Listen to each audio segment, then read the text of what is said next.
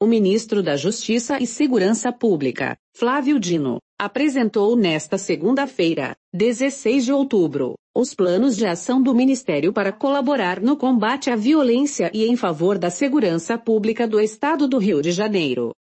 O encontro, realizado na sede da Federação das Indústrias do Rio de Janeiro FIRJAN, contou com a presença do Comando da Força Nacional de Segurança Pública, da Direção-Geral da Polícia Federal, do Diretor-Geral da Polícia Rodoviária Federal e do Secretário Executivo do Ministério da Justiça e Segurança Pública, Ricardo Capelli, entre outras autoridades.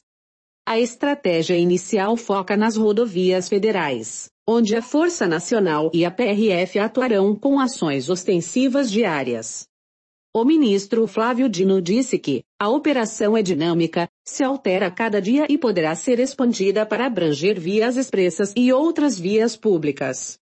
O reforço inclui a incorporação de aproximadamente 270 policiais rodoviários federais, somados aos 300 agentes da Força Nacional. Metade desse contingente já está no Rio de Janeiro, e a outra metade chegará ao longo desta semana.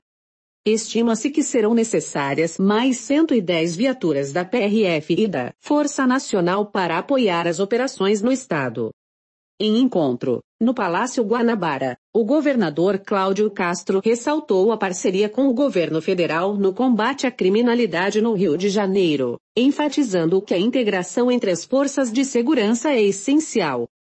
O governador disse: Estamos entrando em uma segunda fase das ações de segurança com investigação de comércios e serviços que funcionam lavando dinheiro para o tráfico e a milícia. O ministro Flávio Dino destacou a importância da atuação conjunta e a integração entre as forças, salientando que a operação será multifacetada, envolvendo tanto a ostensividade quanto a inteligência e a investigação, a PRF e a Força Nacional terão ações nas rodovias federais, portos e na Baía de Guanabara, enquanto a investigação se concentrará em desarticular atividades financeiras ligadas ao crime.